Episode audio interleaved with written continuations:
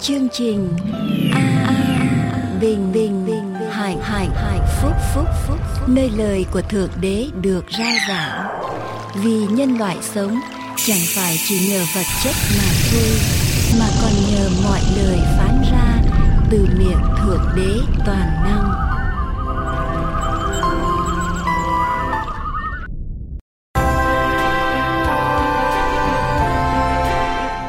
Chương trình an bình hạnh phúc xin kính chào quý vị để bắt đầu chương trình hôm nay, kính mời quý vị theo dõi phần giảng luận lời chúa qua một sư Dương quốc tùng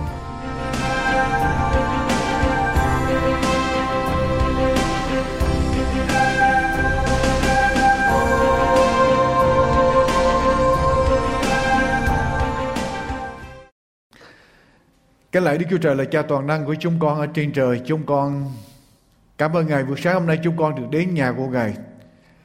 Chúa kêu gọi mỗi người cho chúng con yên nghỉ trong ngày sa bát thánh để đến thờ phượng Ngài. Cho con tha thiết này xin Thánh Linh ngự trị tràn đầy ở trong nhà của Chúa và trong tâm hồn của chúng con mỗi người. Cầu xin quyền năng của Chúa Thánh Linh tuôn tràn qua lời của Ngài và cầu xin lời của Ngài làm sống lại chúng con, kéo chúng con gần lại với Ngài. Chúng con cảm tạ ơn Cha. Chúng con cầu xin những điều này ở trong danh của Đức Chúa Giêsu là đấng cứu thế. Amen. Hôm nay tôi gửi đến đề tài là đến với Chúa, đến với Chúa. Chúng ta cùng nhau lạc ở trong sách Matthew. Matthew đoạn 11 câu 28 cho đến câu số 30. Đến với Chúa, Matthew đoạn 11 câu 28 cho đến câu số 30. Chúng ta nghe đoạn cái thánh này cũng rất là nhiều lần để kêu gọi con người đến với Chúa. Đức Chúa Giêsu gửi đến con người ba lời kêu gọi. Nếu quý vị đọc trong kinh thánh, quý vị sẽ rõ Chúa kêu gọi đến với ta. Chúa kêu gọi đi theo ta. Và Chúa kêu gọi ở trong ta, đến với ta, đi theo ta và ở trong ta. Hôm nay chúng ta nói đến đến với ta, Chúa kêu gọi con người đến với Chúa. Matthew đoạn 11 câu 28 đến câu số 30 Hỡi những kẻ mệt mỏi và gánh nặng, Hãy đến cùng ta. Ta sẽ cho các ngươi được yên nghỉ. Ta có lòng nhu mì, Khiêm nhường, Nên hãy gánh lấy ách của ta và học theo ta. Thì linh hồn các ngươi sẽ được yên nghỉ Vì ách ta dễ chịu. Và gánh ta nhẹ nhàng. Hỡi những kẻ mệt mỏi và gánh nặng Hãy đến cùng ta. Ở đây là lời mời của Chúa cho loài người Cho con người. Những người nào mệt mỏi Gánh nặng, triểu nặng trong đời sống Đến với Chúa Ta sẽ cho các ngươi được yên nghỉ. Ta có lòng nhu mì và khiêm nhường. Này hãy gánh lấy ách của ta và học theo ta Thì linh hồn các ngươi sẽ được yên nghỉ Vì ách ta dễ chịu và gánh ta nhẹ nhàng. Vào thập niên năm 1960, tạp chí Time Magazine có đăng một bản tin là những nhà chuyên môn tại Hoa Kỳ này đã ra điều trần ở trước một ủy ban của Thượng viện Hoa Kỳ về cái cách quản lý thời gian tức là time management ở trong tương lai khi những người này đã điều trần trước Thượng viện Hoa Kỳ, họ cho biết rằng nền văn minh kỹ thuật máy móc sẽ tăng tiến vượt bậc ở trong tương lai và sẽ thay đổi hoàn toàn giờ làm việc của loài người. Và họ tiên đoán rằng ở trong tương lai, nhân loại và đặc biệt là dân Mỹ, chỉ làm việc 22 giờ đồng hồ trong vòng 20 năm sau khi họ điều trần ở trước Thượng viện Hoa Kỳ. Người dân Mỹ 20 năm sau chỉ làm việc bao nhiêu? 22 giờ đồng hồ mỗi tuần lễ vì văn minh kỹ thuật gia tăng vượt bậc, máy móc sẽ làm việc cho con người cho nên chỉ còn lại cần làm việc 22 giờ mỗi tuần lễ mà thôi và ủy ban này điều trần ở trước Thượng viện Hoa Kỳ cho biết rằng cái vấn đề nan giải ở trong tương lai là con người không biết phải làm gì với thì giờ rỗi rảnh mà họ có được. Tại vì họ chỉ làm có 22 giờ mỗi tuần. Và đa số công việc là do máy móc làm. Cho nên thì giờ rỗi rảnh rất nhiều. Và bây giờ con người không biết làm gì để sử dụng cho hết thì giờ của mình. Và thưa quý vị, đã hơn 50 năm đã trôi qua. Và có bao nhiêu người ở trong chúng ta thật sự nói rằng Tôi có thì giờ rỗi rảnh rất là nhiều. Với văn minh kỹ thuật gia tăng ngày hôm nay, chúng ta công nhận rằng máy móc kỹ thuật vi tính computer gia tăng vượt bậc. Nhưng mà số lượng công việc của chúng ta như thế nào? Có bao nhiêu người đây chúng ta nói rằng, tôi có thì giờ rỗi rảnh rất là nhiều. Máy móc gia tăng, kỹ thuật văn minh gia tăng, nhưng mà số lượng công việc cũng như thế nào? Gia tăng. Ngày xưa chúng ta làm ở trong sở, đi về nhà chúng ta được yên. Ngày hôm nay làm trong sở xong về nhà vẫn còn có text message, email, đủ thứ hết đi theo. Ghi chúng ta đi vacation đi nghỉ cũng có đi theo. Nửa đêm cũng có tin nhắn để mà chúng ta làm việc. Chúng ta phải trả lời, chúng ta phải giải quyết ngay lập tức và mọi sự liên lạc ở trên thế giới xảy ra trong nháy mắt. Và những người gửi đến liên lạc chúng ta cũng đòi hỏi chúng ta phải đáp lời ngay lập tức. Và bao nhiêu người thật sự được yên nghỉ, được rỗi rảnh, được yên tĩnh ở trong đời sống. Ký giả Michael Boyle viết ở trong tạp chí National Geographic một bài báo với tựa đề A Work weary world một thế giới mệt mỏi vì làm việc trong bài báo này ký giả Michael Boyer cho biết như thế này người Hoa Kỳ thường nổi tiếng về tinh thần làm việc tức là người làm Mỹ làm việc rất là hăng say rất là siêng năng nhưng mà ngày hôm nay Nam Hàn hay là South Korea với nền kinh tế thịnh vượng hôm nay đã qua mặt Hoa Kỳ Trung bình ngày hôm nay người Mỹ làm việc, dân Mỹ làm việc một năm là 1.792 giờ đồng hồ. Nhưng mà người dân Nam Hàn, South Korea, trung bình mỗi người làm việc là 2.390 giờ mỗi năm. Người Mỹ bao nhiêu? Chỉ có 1.792 giờ trung bình mỗi năm. Trong khi người Nam Hàn là bao nhiêu? 2.390 giờ mỗi năm người Nhật Bản, Poland, Australia, New Zealand bây giờ đã qua mặt Hoa Kỳ về số lượng làm việc. Và có nhiều người ở trong chúng ta thưa quý vị có nhiều người ở trong chúng ta. Có một câu hỏi tận ở trong đáy lòng của chúng ta. Khi nào tôi mới yên được đây? Khi nào tôi mới nghĩ được đây? Khi nào tôi mới có được sự yên tĩnh cho tâm hồn? Có những người mất ngủ Và mất ngủ triền miên mặt ngủ đến độ Sominax Không giải, không giúp gì được. Rồi ai giúp đây? Với những bối rối, Những ngủ ngang, Những căng thẳng ở trong tâm hồn, Chúng ta không nghỉ ngơi được. Có những người muốn nghỉ, Muốn thoát ra khỏi cái sự khóa biểu, bận rộn mỗi ngày. Có những người muốn thoát ra khỏi những cái đua tranh mỗi ngày hàng ngày, có những người muốn thoát ra khỏi những trách nhiệm trách nhiệm ở trong gia đình, muốn thoát ra khỏi những căng thẳng ở trong đời sống. Có những người muốn thoát ra khỏi những cái cằn nhằn, phàn nàn của vợ. Có những người muốn thoát ra khỏi những cái cằn rằn, phàn nàn của chồng. Có những người muốn thoát ra khỏi những đòi hỏi của đứa con này đến đứa con khác.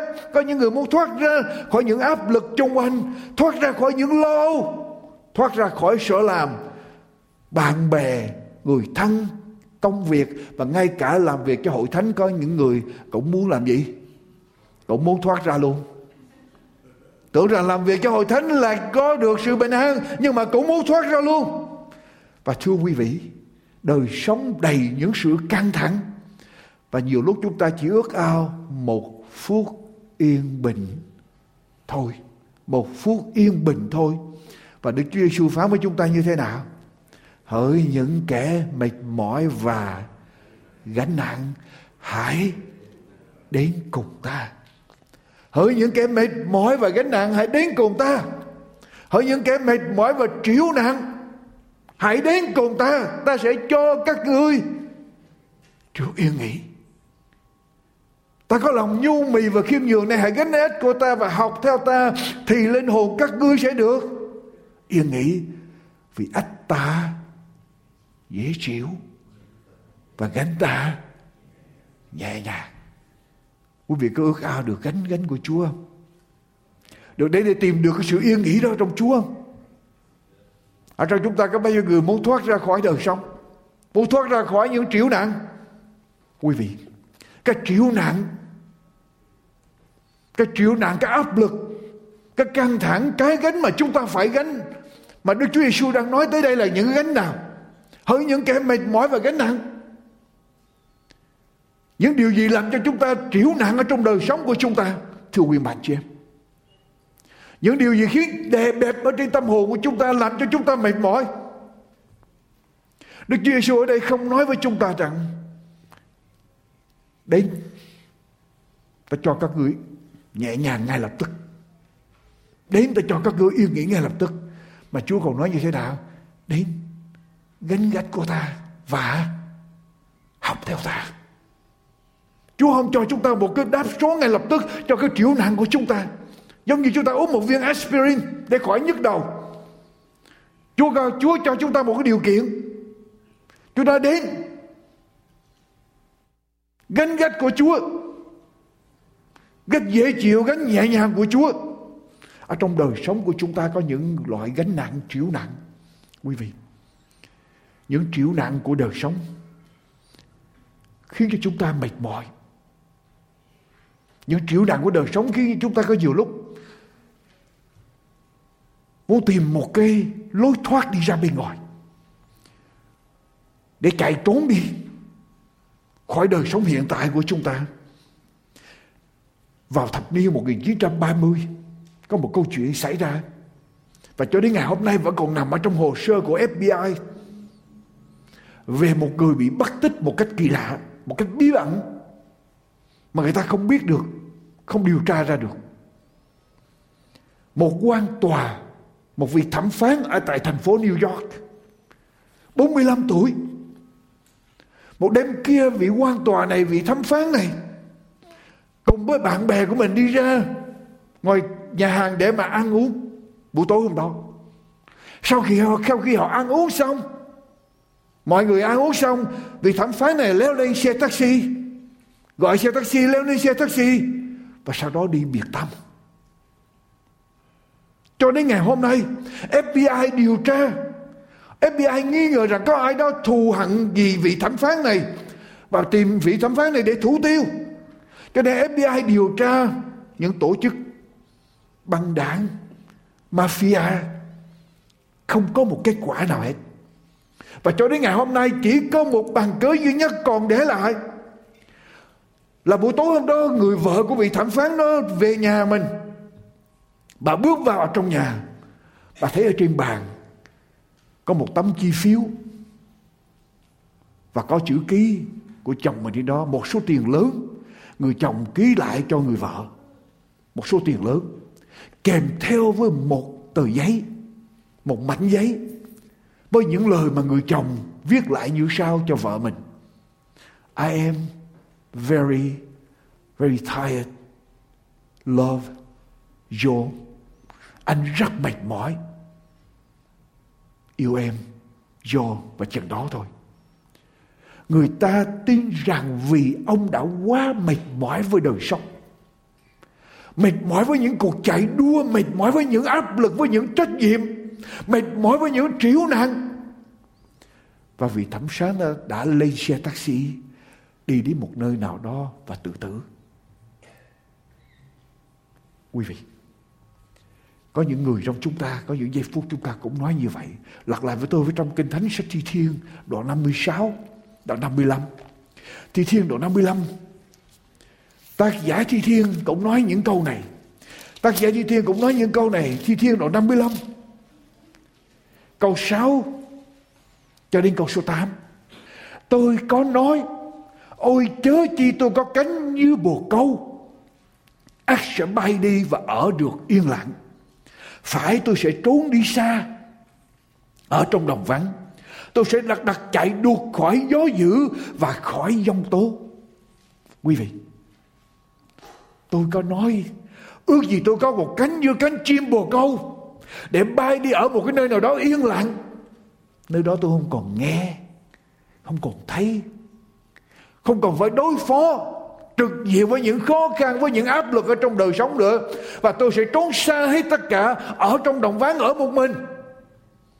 Trốn khỏi tất cả những cơn gió bão trong đời sống những dông tố trong đời sống này. Quý vị có ước ao giây phút như vậy không?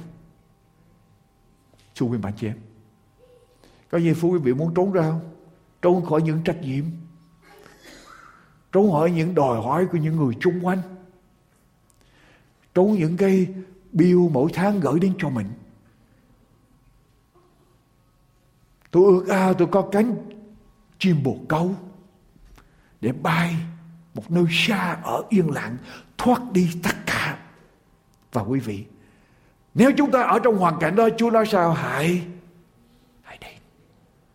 Đức Chúa Giêsu kêu gọi, hãy đến hỡi những kẻ mệt mỏi và gánh nặng. Hãy đến cùng ta ta sẽ cho các ngươi được yên nghỉ. Ta có lòng nhu mì và khiêm nhường. Này, hãy gánh lấy ách của ta và học cho ta. Đó là những gánh nặng ở trong cuộc đời của chúng ta.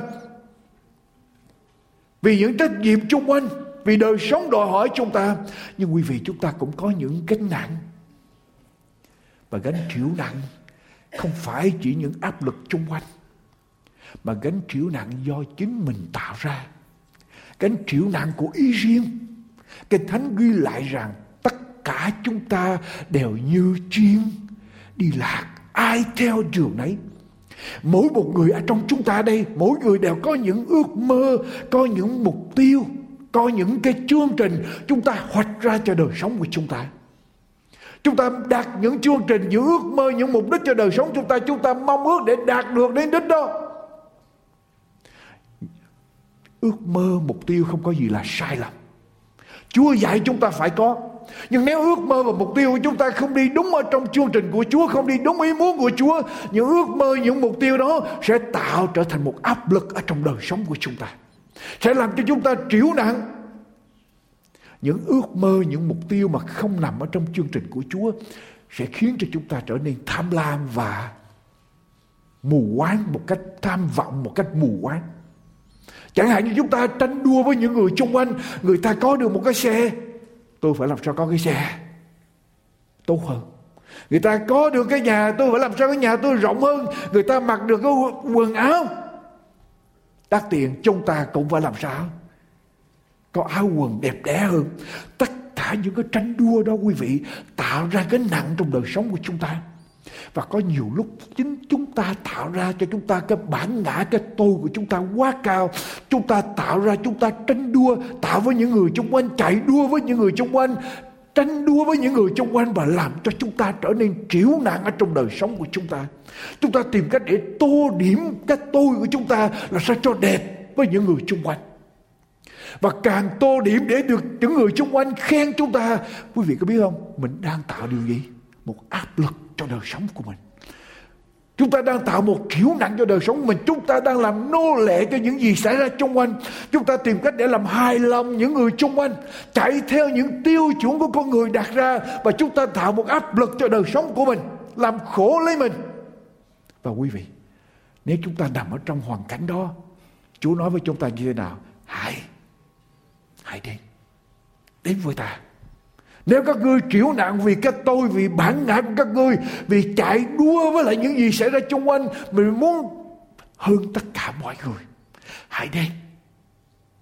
Hãy học theo sự khiêm nhường và du mì của ta, gánh lấy ích của ta, thì các ngươi sẽ được yên nghỉ. Ngoài ra còn chịu nạn nữa quý vị.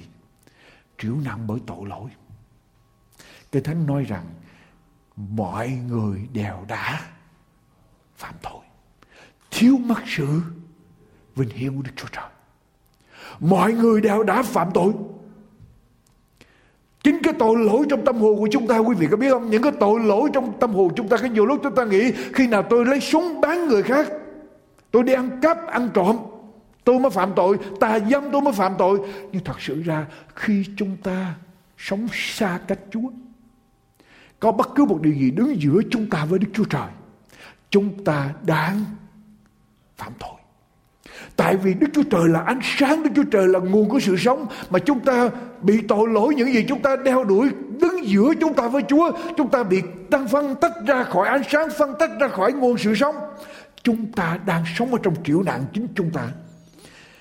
Một người kể lại chuyện rằng tôi có một người gì bị bệnh tê liệt và gì của tôi phải chống bước đi bằng cái nạn, bằng hai cái nạn. Một ngày kia gì tôi tới thăm tôi Ông kể lại câu chuyện này. Một ngày kia gì tới thăm viếng nhà tôi Và bây giờ tôi mới 4 tuổi. Một cậu bé 4 tuổi.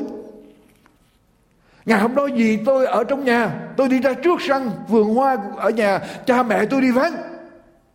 Đột nhiên tôi ra vườn hoa ở nhà Và bây giờ ông nói rằng lúc đó tôi 4 tuổi Tôi nổi tính chọc phá phá phách. Tôi bắt đầu đi những cái cây hoa mà mẹ tôi trồng Tôi đạp hết cái hoa này Đạp tới cái hoa khác Cho nát ra và khi tôi làm cái điều đó, trong khi 4 tuổi tôi làm điều đó, tôi không để ý vì tôi đang đứng ở trong nhà nhìn ra, ở trước máy hiên nhà nhìn ra. Vì tôi mới thấy như vậy mới dịu dàng gọi tên tôi Jimmy. Jimmy.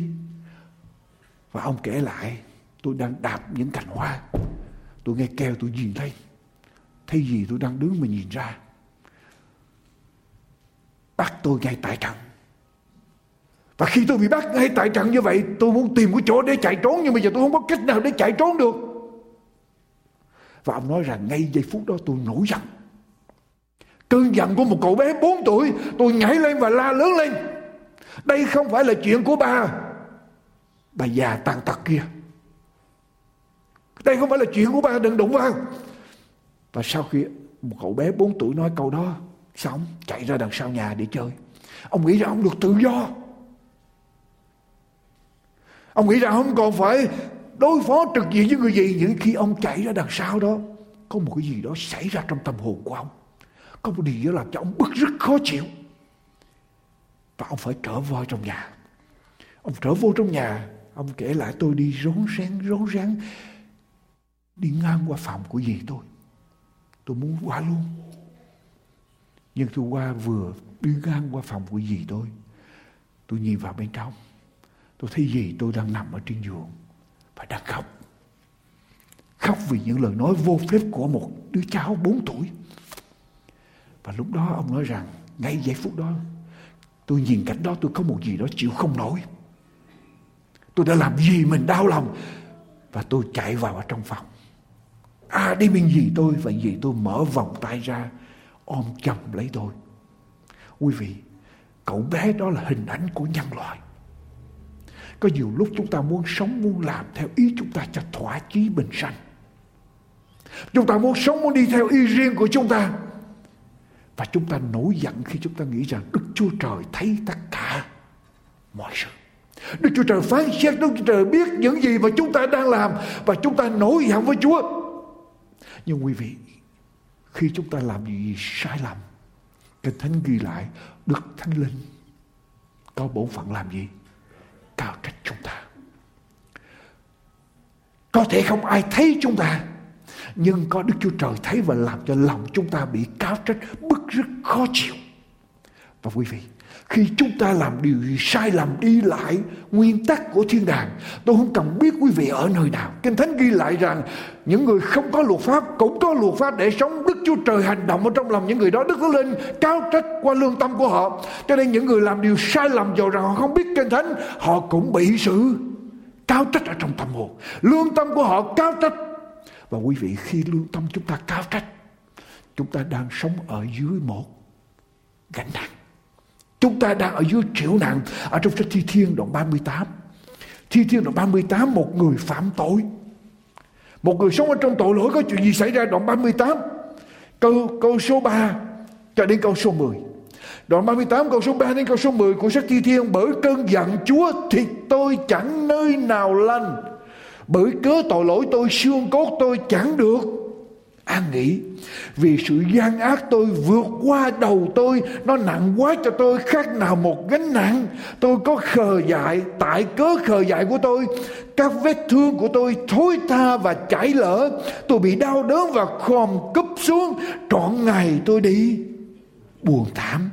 Vì cớ lửa hừng thiêu đốt lưng tôi và thịt tôi chẳng nơi nào lành. Tôi mệt nhọc và rên nhiều quá, tôi la hét vì cớ lòng vì cớ lòng tôi bồn chồn, Chúa ơi, các sự ước ao của tôi đều ở trước mặt Chúa. Sự rên xiết của tôi chẳng giấu Chúa.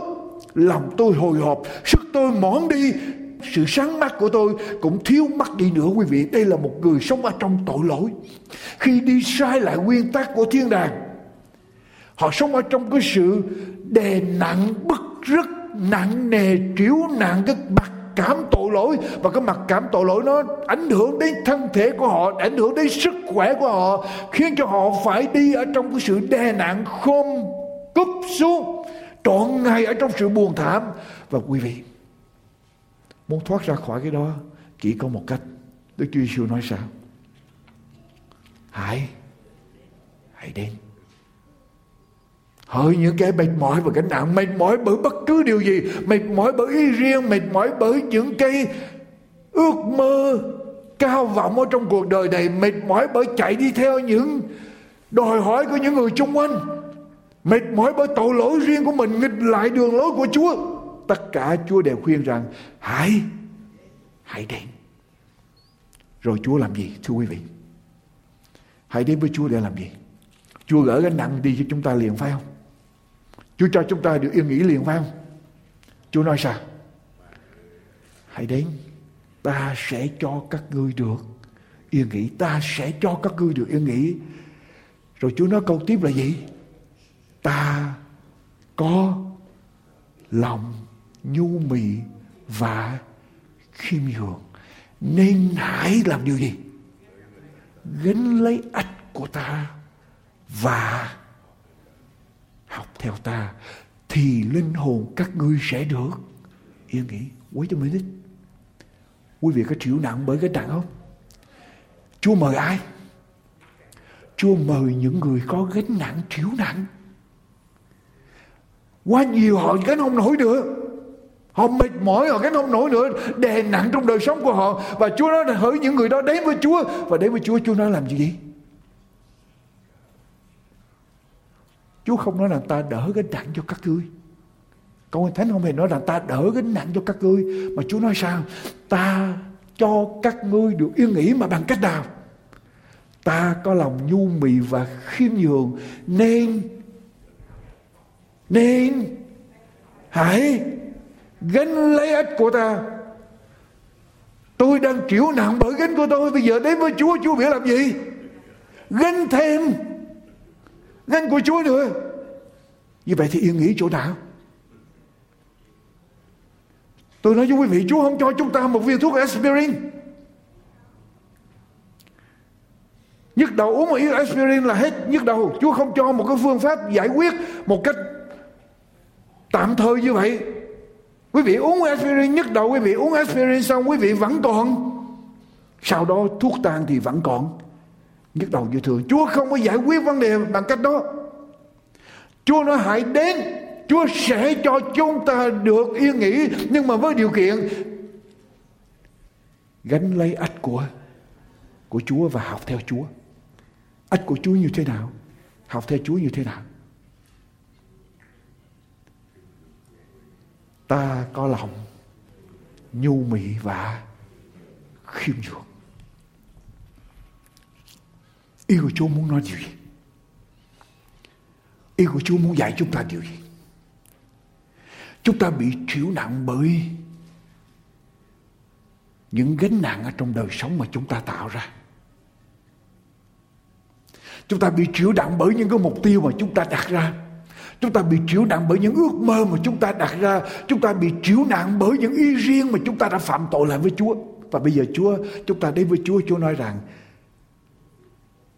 học theo ta ta có lòng du mì và khiêm nhường học theo ta học theo ta thì các ngươi sẽ gánh được gánh của ta, ách của ta Vì ách của ta sẽ nhẹ nhàng và dễ chịu hơn là cái ách và gánh của các ngươi. Khiêm nhường và nhu mì của Chúa là cái ách của Đức Chúa Giêsu. Đọc với tôi trong sách Philip đoạn 2 câu 5 đến câu 8. Philip đoạn 2 câu 5 đến câu 8. Của Chúa là gì?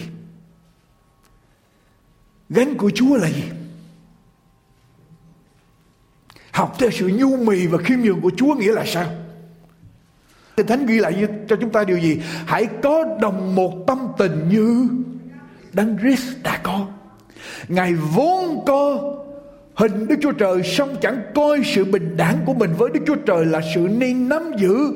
Chính Ngài đã tự bỏ mình đi lấy hình tôi, tớ và trở nên giống như loài người. Ngài đã hiện ra như một người tự hạ mình xuống vâng phục cho đến chết, thậm chí chết ở trên cây. Thập tự quý vị, Hãy đến với Chúa. Nếu chúng ta bị chịu nặng bởi gánh nặng nề của chúng ta, Đến với Chúa và học, Đi theo Chúa, học theo sự du mì và khiêm nhường của Chúa, Để chúng ta có thể gánh được gánh ách nhẹ nhàng, Gánh dễ chịu của Chúa Bằng cách nào? Cái thánh ghi lại rằng Đức Chúa Giêsu ngang hàng bình đẳng và giống như Đức Chúa Trời. Nhưng mà Đức Chúa Giêsu làm điều gì? Bỏ đi tất cả những gì thuộc về sự ngang hàng bình đẳng của Đức Chúa Trời. Đức Chúa Giêsu hạ mình xuống. Hạ mình xuống hạ như thế nào? Hạ xuống trở thành như một con người và văn phục Đức Chúa Trời, văn phục cho đến chết ở trên cây thập tự. Ý Đức Chúa Giêsu nói là sao, quý vị? Nếu các ngươi mệt mỏi, Nếu các ngươi chịu nặng Bởi những cái ước mơ, Bởi những mục đích, Bởi những cái ách, Những cái gánh, Bởi những cái tham lam Ở trong đời sống của các người bởi ý riêng của các ngươi. Bởi đeo đuổi tất cả những giấc mơ của các ngươi. Bây giờ đến với ta, bỏ đi. Bây giờ đừng đòi hỏi những, đừng đòi hỏi những cái ước mơ theo ý riêng của mình nữa, mà đến hạ mình xuống ở trước mặt Đức Chúa Trời. Giống như ta. Ta là Đức Chúa Trời, mà ta còn hạ mình xuống để vâng lời. Đức Chúa Trời quý vị nhớ Đức Chúa Trời có mấy ngôi? Ba ngôi. Bây giờ một ở trong ba ngôi ba, ba ngôi bình đẳng với nhau. Bây giờ một ngôi hạ xuống trở thành con người để vâng lời Đức Chúa Trời.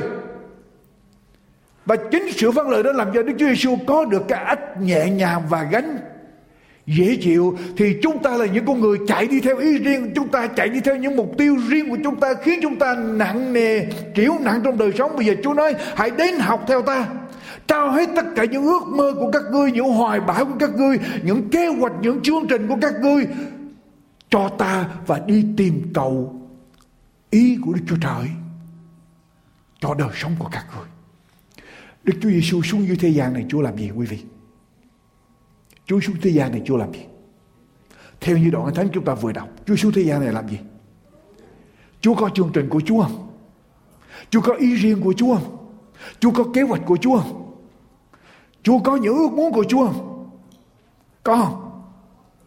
No. Đức Chúa Giêsu không có. Đức Chúa Giêsu xuống thế gian này để làm theo ý muốn của Đức Chúa. Đức Chúa Cha, Đức Chúa Trời nói về Đức Chúa Giêsu thế nào? Này là con yêu dấu của ta. Như thế nào? Đẹp lòng ta mọi đàn. Tức là trong tất cả mọi sự Đức Chúa Giêsu chỉ có văn lời. Đức Chúa Trời. Đức Chúa Giêsu làm theo ý muốn của Đức Chúa Trời. Đức Chúa Giêsu nói là ta đến không phải để làm theo ý ta mà ta đến để làm theo ý đấng đã sai ta đến. Và Đức Chúa Giêsu đã hạ mình xuống để vâng theo lời Đức Chúa Trời và đó là ách của Đức Chúa Giêsu và gánh của Đức Chúa Giêsu cho nên nếu chúng ta mệt mỏi bởi ý riêng của mình, bởi những chương trình của mình quý vị, quý vị có ước mơ, có những chương trình kế hoạch mà nó không xảy ra theo ý mình. Quý vị quay quắt, Quý vị nặng nề, quý vị bối rối, quý vị mất ngủ. Tại sao không thử trở lại đức chúa trời? Trở lại với đức chúa trời, hạ mình xuống và nói rằng, lạy chúa, tất cả những ước mơ này con giao cho chúa hết. Xin ý muốn của chúa được nên trong cuộc đời của con. Xin cho con thấy được ý muốn của Chúa, chương trình của Chúa. Quý vị, Đức Chúa Giêsu là Đức Chúa Trời mà hạ mình xuống vâng lời Đức Chúa Trời. Tại sao chúng ta không thể làm vâng theo ý Đức Chúa Trời, tìm kiếm ý muốn của Đức Chúa Trời trong đời sống của chúng ta phải không? Tại sao không giao được? Sau khi chúng ta đã làm hết sức của chúng ta rồi mà không có được kết quả theo ý mình thì sao? Giao cho Chúa giờ giờ làm sao? Sau khi đã làm hết sức của mình rồi mà mọi sự không xảy ra theo ý của mình, thì cũng phải tạ ơn Chúa. Bây giờ làm sao? Mình đã nỗ lực hết sức của mình để làm công việc đó. Mà nó không thành công được, thì cũng giao cho Chúa. Không thành công được thì ít nhất tôi cũng đã cố cố gắng để làm. Giao cho Chúa. Như vậy sống không nhẹ nhàng trong đời sống chúng ta sao? Thưa quý vị, tại sao sống phải đằng nặc đòi hỏi mọi sự phải xảy ra theo ý mình? Quý vị biết người mà khổ nhất là người như thế nào không? Người khổ nhất ở trong thế gian này là người như thế nào không? Là người sống mà đòi hỏi tất cả mọi sự phải xảy ra theo ý mình. Tất cả những người xung quanh phải làm theo ý mình. Tất cả mọi sự việc xảy ra phải theo đúng chương trình kế hoạch của mình. Đó là con người sống khổ nhất. Tại vì chúng ta đòi hỏi tất cả phải đi theo ý chúng ta. Tại sao không thử để mọi sự theo ý chúa đi? Thì chúng ta sẽ đỡ khổ hơn. Không thưa quý bà chị em,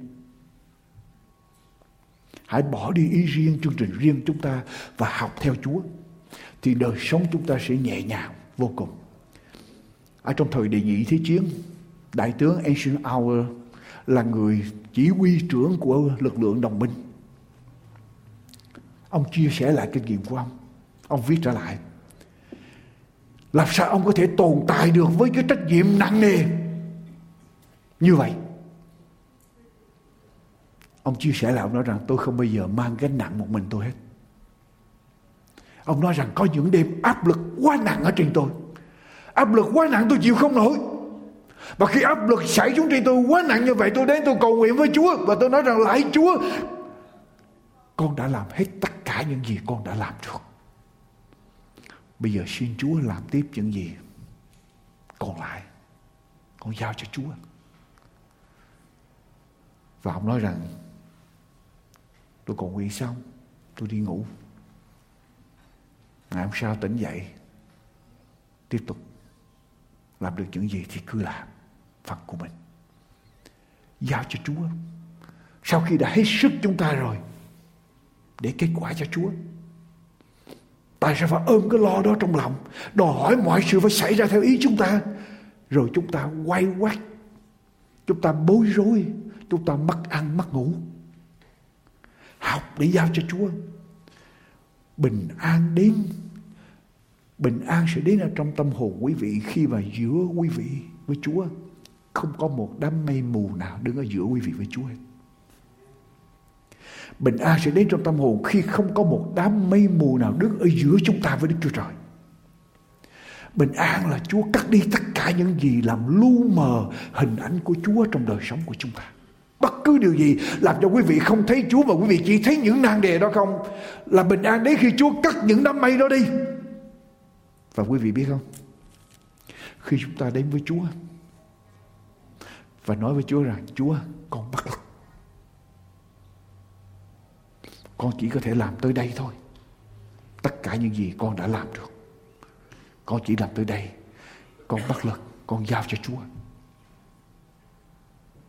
Quý vị sẽ cảm sẽ có cảm giác là ngay cái giây phút mà quý vị công nhận sự bất lực của quý vị, quý vị đến với Chúa và giao tất cả những gì còn lại cho Chúa. Quý vị ăn năn xưng tội ở trước mặt Chúa và ngay giây phút đó quý vị sẽ nhận được sự tha thứ của Chúa và quý vị. Ngay giây phút đó quý vị sẽ có được sự yên bình ở trong tâm hồn của mình. Khi chúng ta thật sự đầu phục Chúa, phó thác mọi sự cho Chúa, Đó là giây phút mà chúng ta thật sự có được sự yên bình trong tâm hồn của chúng ta. Quý bà chị em, tôi lấy làm lạ. Người không tin, người người đời, người ngoại đó, họ làm bất cứ điều gì họ họ họ còn biết đi tới tìm ý muốn của thằng thánh. Tôi đọc sách những người lãnh đạo trong các quốc gia. Những người mà tin Chúa thì họ tới là tìm kiếm ý muốn của Chúa thì dĩ nhiên có những người. Nhưng mà những người không tin Chúa, những người vô thần, họ cũng đi tới tìm ý muốn của một thằng thánh nào đó. Họ muốn biết rõ tương lai họ làm gì họ muốn có sự chỉ dẫn.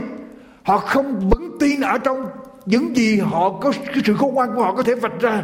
Họ đi tìm. Lên đồng, lên bóng. Tôi không, tôi đồng ý là trong thánh không cho phép, nhưng mà họ biết trong họ có sự bất lực và họ đi tìm sự dẫn dắt từ bên ngoài. Đi tử vi thuộc số, thầy bói, để mà biết được ý của của thần thánh của trời thế thì tại sao con cái chúa không đi tìm ý muốn của chúa trong đời sống Tại sao con cái Chúa không tha thiết để đi tìm ý muốn của Chúa trong đời sống? Đức Chúa Giêsu nói rằng học theo Chúa, hãy học theo Chúa. Kinh Thánh nói học theo ta, ta đến không phải để làm theo ý muốn của ta mà làm theo ý muốn của Cha ta ở trời. Tại sao vậy? Tại sao người không tin Chúa biết đi tìm ý của thần thánh mà con cái Chúa lại không đi tìm ý muốn của Chúa? Không hết lòng đi tìm ý muốn của Chúa. Why? Quý vị có công nhận là ý muốn của Chúa là ý tốt hơn hết không? Quý vị có công nhận là ý muốn của Chúa là ý tốt nhất trong cuộc đời quý vị không? Chúa thấy hết tất cả mọi sự. Thế thì tại sao chúng ta không đến để giao những cái lo âu phiền muộn, những cái chiếu nặng, những cái áp lực, những cái căng thẳng, những cái bối rối của mình cho Chúa và nói với Chúa rằng Chúa con xin ý Chúa được nên. Mà tại sao chúng ta cứ tranh đấu và muốn làm sao nặng nặc phải đi theo ý của mình? Nếu chúng ta công nhận rằng ý Chúa là tốt nhất Lọc với tôi vài câu kinh thánh thử, thưa quý vị Jeremy đoạn 29 câu thứ 11 Đức Giê-hô-va phán vì ta biết ý tưởng ta nghĩ đối cùng các ngươi Là ý tưởng như thế nào? Là ý tưởng bình an, không phải tai họa để cho các ngươi được sự trông cậy ở trong lúc cuối cùng của mình. Chúa nói sao? Ý tưởng của ta cho các ngươi là gì? cái chữ ý tưởng ở đây là chương trình của ta, my plan, kế hoạch của ta ý tưởng của ta, chương trình của ta cho các ngươi là ý tưởng tốt hay là xấu tốt đem lại sự bình an cho các ngươi tại sao chúng ta không tìm đọc thêm một câu thế nữa một người đi tìm ý muốn của chúa trong đời sống của mình, người đó là như thế nào Người đi tìm ý muốn của Chúa để mà sống trong đời sống của mình. Đức Chúa Giêsu gọi những người đó là như thế nào? Matthew đoạn 12. Matthew đoạn 12. Câu số 50. Đức Chúa Giêsu phán ra vì hễ ai làm theo ý muốn của cha ta ở trên trời, thì người đó là anh em, chị em cùng mẹ của ta vậy. Quý vị, mình mệt mỏi cái nặng thì mình đi theo ý riêng. Mình phải học theo Đức Chúa Giêsu và Đức Chúa Giêsu nói rằng ta là khiêm nhường học theo ta ta du mì và khiêm nhường. Tại vì sao? Chúa sống theo ý Đức Chúa Đức Chúa Trời. Tìm ý muốn của Đức Chúa Trời. Chúa muốn mình sống tìm ý muốn của Đức Chúa Trời thì mình sẽ được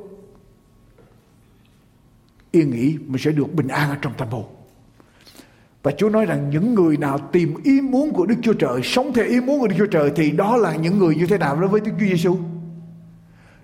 Anh em, chị em, cha, chị em ta cùng mẹ ta vậy.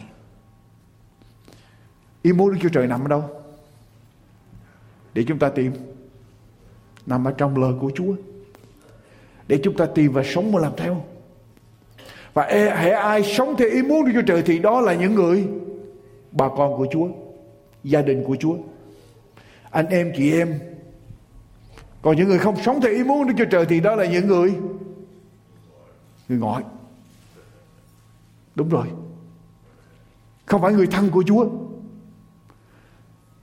Ý muốn của Chúa là tốt nhất cho chúng ta Tại sao không đi tìm Khi chúng ta tìm hết lòng Chúa sẽ cho chúng ta Giang thứ nhất đoạn 2 câu thứ 17 Giang thứ nhất đoạn 2 câu thứ 17 Cái Thánh nói sao? Vả thế gian với sự tham dục của nó đều qua đi xong ai làm theo ý muốn của đức chúa trời thì còn lại đời đời. Quý vị ý muốn của đức chúa trời là tốt nhất cho chúng ta. Ý muốn của Đức Chúa Trời là còn lại đời đời và ai làm theo ý muốn Đức Chúa Trời tức là bà con của Chúa, người thân của Chúa. Còn có gì hơn nữa? Nhưng ai làm theo ý muốn Đức Chúa Trời thì còn lại đời đời. Ý muốn Đức Chúa Trời còn gì nữa? Matthew đoạn 7 câu 21 Tăng ước trang số 8 Matthew đoạn 7 câu 21 Chẳng phải hệ những kẻ nói cùng ta rằng lại Chúa lại Chúa thì đều được vào nước thiên đàng đâu, Nhưng chỉ kẻ làm theo điều gì Ý muốn của cha ta ở trên trời. Mà thôi. Alo. Làm theo ý Chúa còn lại đời đời, Làm theo ý Chúa được lên.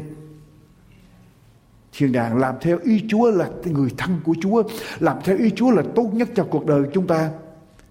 Thì tại sao không học theo sự nhu mì và khiêm nhường của Đức Chúa Giêsu để làm theo ý Chúa trong cuộc đời của mình? Mà mình nặng nặc đòi hỏi đi theo ý riêng của mình ý Chúa còn nằm đâu nữa Thi thiên đoạn 40 câu số 8 Thi Thiên đoạn 40 câu số 8. Thi Thiên đoạn 40 câu số 8. Thi Thiên đoạn 40 câu số 8. Hỡi Đức Chúa Trời tôi, tôi lấy làm vui mừng, làm theo ý muốn của Chúa. Tôi lấy làm vui mừng, làm theo ý muốn của Chúa. Mà một người vui mừng làm theo ý muốn của Chúa thì có chuyện gì xảy ra? Câu kế tiếp là gì? Câu kế tiếp là gì? Hỡi Đức Chúa Trời tôi tôi lấy làm vui mừng làm theo ý muốn của Chúa. Và câu kế tiếp là gì? Luật pháp của Chúa ở trong lòng tôi. Người nào sống theo ý muốn của Chúa vui mừng làm theo ý muốn của Chúa. Ý muốn của Chúa còn lại đời đời. Người đó phải có điều gì? Luật pháp của Chúa ghi trong lòng. Quý vị có biết luật pháp của Chúa không? Đức Thánh Linh ghi luật pháp ở trong lòng của chúng ta 10 điều Mười điều răn của Chúa ghi ở trong lòng của chúng ta. Quý vị, đủ chưa? Đủ cho quý vị chưa? Đủ cho quý vị chưa? Esai đoạn 48 câu 17 câu 18 Esai đoạn 48 câu 17 câu 18 lật tới. Đoạn 48 câu 17 câu 18 Đức Giê-hô-va Đấng cứu chuộc ngươi là đấng thánh của Israel phán như vậy. Ta là Đức Giê-hô-va, Đức Chúa Trời ngươi Là đấng dạy cho ngươi được ích Và dắt ngươi đi trong con đường ngươi phải đi. Thăng ôi, ước gì ngươi đã để ý đến các Điều gì? Điều răn của ta thì sự bình an của các ngươi sẽ như sông Và sự công bình của ngươi sẽ như Sông biển. Dòng dõi của ngươi sẽ như cát, Hoa trái của ruột già ngươi sẽ như sạn. Danh ngươi chẳng bị diệt ở trước, bị xóa ở trước mặt ta, quý vị. Một người sống theo ý muốn của Chúa, người đó phải công nhận luật pháp của Chúa. Và Kinh Thánh nói rằng người nào sống theo công nhận luật pháp của Chúa, để ý đến điều răn của Chúa, thì sự bình an người đó sẽ như như sông. Miêu mang tràn chảy Hỡi những kẻ mệt mỏi và gánh nặng, hãy đến cùng ta Ta sẽ cho các ngươi được. Yên nghỉ Chúa cho chúng ta yên nghỉ bằng cách nào? Chúa bảo chúng ta làm gì? Bỏ đi ý riêng. Đến đầu phục ý muốn của Đức Chúa Trời. Và để mình nói với Đức Chúa Trời rằng Lại Chúa, Con giao hết tất cả mọi sự trong tay Ngài. Những gì đã xảy ra Những gì con không thể làm được Con giao hết cho Chúa Và suy ý Chúa được nên Đầu phục ở trong ý muốn của Chúa theo chương trình của Chúa. Và Chúa rằng các ngươi sẽ tìm được sự yên nghỉ. Quý vị tin không? Có những người mệt mỏi, triệu nặng, căng thẳng quá mức. Người ta thường thường giải quyết bằng cách nào? Người ta đi rủ bạn bè ăn uống nhậu nhạt để thoát ra khỏi sự căng thẳng. Có những người bị căng thẳng, mệt mỏi, chịu nặng quá mức đi tìm rượu tìm thuốc. Có những người tìm bạn bè để tâm sự có những người tìm cố vấn tâm lý có những người đi vào thiên nhiên để cắm trại. Có những người đi thiền có những người đi tự tử. Tất cả những phương pháp trên đây nó chỉ là tạm thời mà thôi uống rượu say sau khi say xong là đầu nhất. Dùng thuốc thì sau đó là sau khi dùng thuốc quen đi, căng thẳng, rồi sau đó là nghiện. Chúng ta muốn giải quyết tận gốc, tận rễ của nan đề. Muốn thật sự đem đến một tương lai tươi sáng, phải đến với Đức Chúa Giêsu và Chúa nói rằng, hãy hãy đến với ta. Hướng tâm hồn chúng ta lên với Chúa, trình tất cả những nan đề lên với Chúa, công nhận sự bất lực của mình, kêu cầu Chúa giải thoát mình, phó thác mọi sự còn lại trong tay Chúa và tiếp nhận ý muốn của Chúa trong cuộc đời của chúng ta. Quý vị, một khi Chúa hứa, quý vị tin và quý vị làm theo, quý vị sẽ thấy quyền năng của Chúa trong đời sống. Có một thanh niên đô con to lớn vạm vỡ đi xuống một cái hồ nước. Đi xuống hồ nước để tắm. Anh đi ra phía bên ngoài hồ nước. Đi đến chỗ nước lên tới ngực của anh. Đột nhiên anh bị bước xuống bên dưới có cái chỗ đó nó quá sâu, cái trũng xuống. Anh lọt xuống ở dưới, anh hụt chân rơi vào trong vùng nước sâu đó. Anh chới với chìm xuống ở dưới nước. Vậy sao anh nổi lên? Hai tay anh đập mạnh mẽ. Tìm cách để ngoi lên trên mặt nước Để hớp từng hơi, hơi, hơi không khí Rồi đập đập. Bây giờ cái người life God Là cái người cứu đắm đó Đứng ở trên bờ thấy rõ ràng Thấy tất cả mọi sự việc. Bây giờ một người bạn Của cái người Cái người mà đang bị Người thanh niên mà đang bị Đắm đó có một người bạn ở trên bờ, người bạn nó nắm tay người cứu đắm cái người lifeguard cái người cứu đắm nó và nói rằng, anh bắp anh không biết bơi. Anh vui lòng chạy xuống, nhảy xuống để mà cứu giùm bạn tôi bạn tôi không biết bơi. Người lifeguard vẫn đứng tự nhiên. Người lifeguard vẫn đứng tự nhiên trong khi đó cái người mà chìm xuống ở dưới ở dưới nước sâu đó đang vùng vẫy, đang đập mạnh. Người bạn nổi giận lên mới nói với người lifeguard nếu anh không xuống cứu bạn tôi tôi sẽ xuống cứu anh ta giờ người lifeguard mới say qua với lại cái người bạn của cái người mà đang bị uh, chìm bị đắm đó. Không có ai xuống cứu anh ta được trong giây phút này hết. Không ai xuống cứu được hết. Tôi sẽ cứu anh ta khi anh ta sẵn sàng để tôi cứu. Vài phút sau người thanh niên vạm vỡ ở dưới nước đó. Bây giờ mệt không còn vùng vẫy nữa. Không còn vùng vẫy nữa. Thân thể anh bây giờ mềm ra. Và ngay cái giây phút đó cái người cứu đám ở bên trên này nhảy xuống lao xuống ở dưới nước. Lao vào bên cạnh người thanh niên vạm vỡ đó, đem anh vào trong bờ bình an. Sau đó người bạn của cái người mà bị đắm đó mới đấy mới hỏi tại sao anh chờ lâu quá mà anh cứu bạn tôi.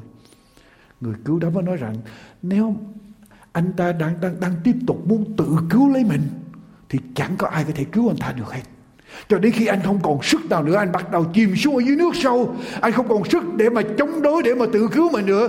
Bây giờ tôi xuống, tôi cứu mới được. Quý vị, y hệt như vậy với chúng ta.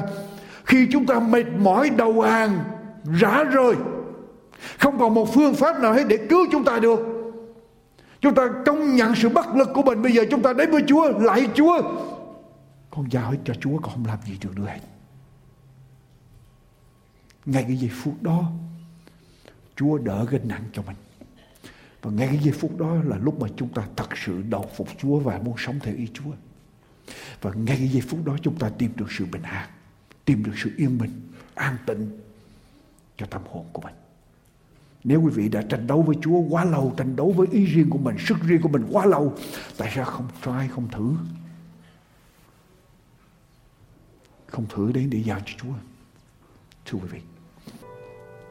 Cái lạy Chúa là Đức Chúa Trời toàn năng của chúng con.